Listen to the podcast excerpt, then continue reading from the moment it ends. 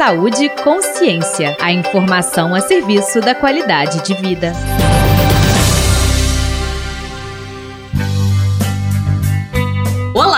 300 milhões de pessoas no mundo têm depressão, segundo a OPAS, Organização Pan-Americana de Saúde. Durante a pandemia de coronavírus, os casos devem aumentar. Para se ter uma ideia, estudo da UERJ, Universidade do Estado do Rio de Janeiro, aponta que o número de casos de depressão aumentou 90% no primeiro mês da pandemia. Segundo a professora do Departamento de Saúde Mental da Faculdade de Medicina da UFMG, Cíntia Fuzikawa, os casos continuam a aumentar. A situação, pelas pesquisas cujos resultados têm sido divulgados, a, situação ela se mantém preocupante, né?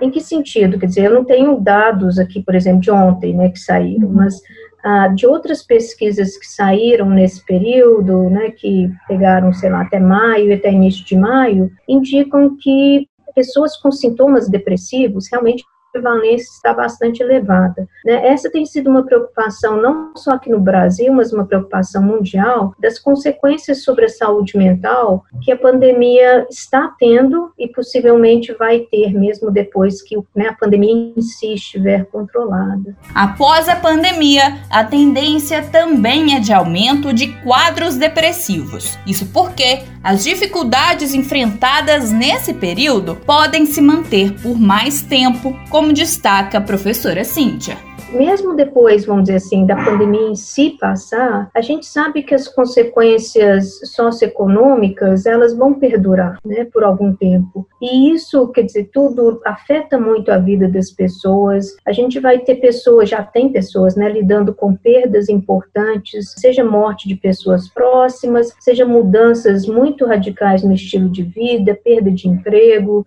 uh, grau de incerteza. Então, isso vai se refletir mesmo depois que a questão da transmissão do vírus estiver controlada. As consequências vão perdurar ainda por um período.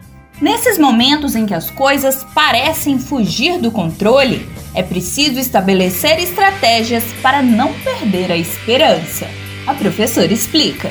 Realmente, a situação, eu acho que para muitas pessoas, de fato, está muito difícil. Agora, a questão é o seguinte: tem várias coisas que estão fora do nosso controle. Uhum. Então, o que, que a gente pode fazer é tentar atuar naquilo que está sob o nosso controle, que tem a ver com o quê? Com o nosso cuidado pessoal. Porque se a situação está extremamente difícil, mas eu ainda estou conseguindo, por exemplo, cuidar da minha própria saúde dentro do possível, isso vai me possibilitar, muitas vezes, pensar com mais clareza a respeito de perspectivas, entrar em contato com as pessoas, enfim, estar melhor para poder reagir ou lidar com essa situação que de fato é muito difícil. A professora complementa que é importante manter os vínculos sociais. O que, a gente sabe? Que contato social, lógico, um contato social que nós estamos falando é um contato social positivo, né? Isso é uma coisa que é muito relevante para o ser humano de forma geral, isso desde o início da vida até, enfim, a vida inteira. Então, se a pessoa já não está bem, e a tendência, às vezes, das pessoas com depressão, na verdade, é se isolarem, que é um agravante, mas na realidade, o suporte social é muito importante para que a pessoa, muitas vezes, obtenha ajuda, consiga se recuperar, comece a ver um certo sentido, enfim. O suporte social é importante, o contato social é importante para todo mundo em qualquer época. Uma pessoa deprimida, se ela cortar esses vínculos, a tendência do quadro, muitas vezes, é se agravar.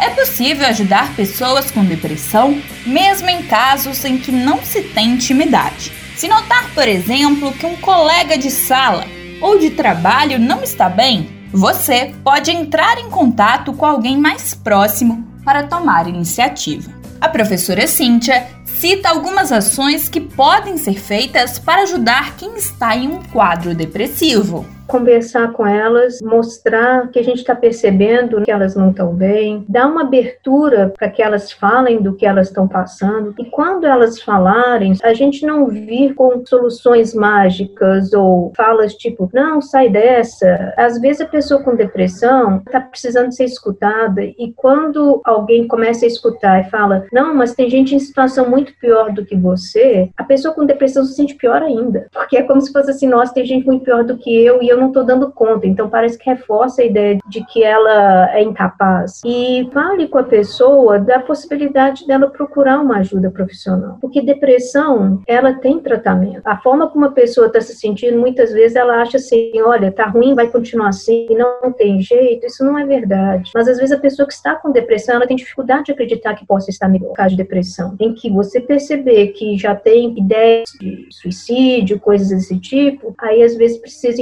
intervir de uma forma mais rápida, né? Levar a mesma pessoa numa urgência psiquiátrica. O Saúde Consciência de hoje está terminando. O próximo programa da série sobre transtornos mentais na pandemia aborda o toque. Esta edição foi produzida por Tiago França, da Rádio FMG Educativa. Eu sou Maria Dulce Miranda. Informação é saúde. Até a próxima! Você ouviu Saúde e Consciência. Uma produção do Centro de Comunicação Social da Faculdade de Medicina da UFMG.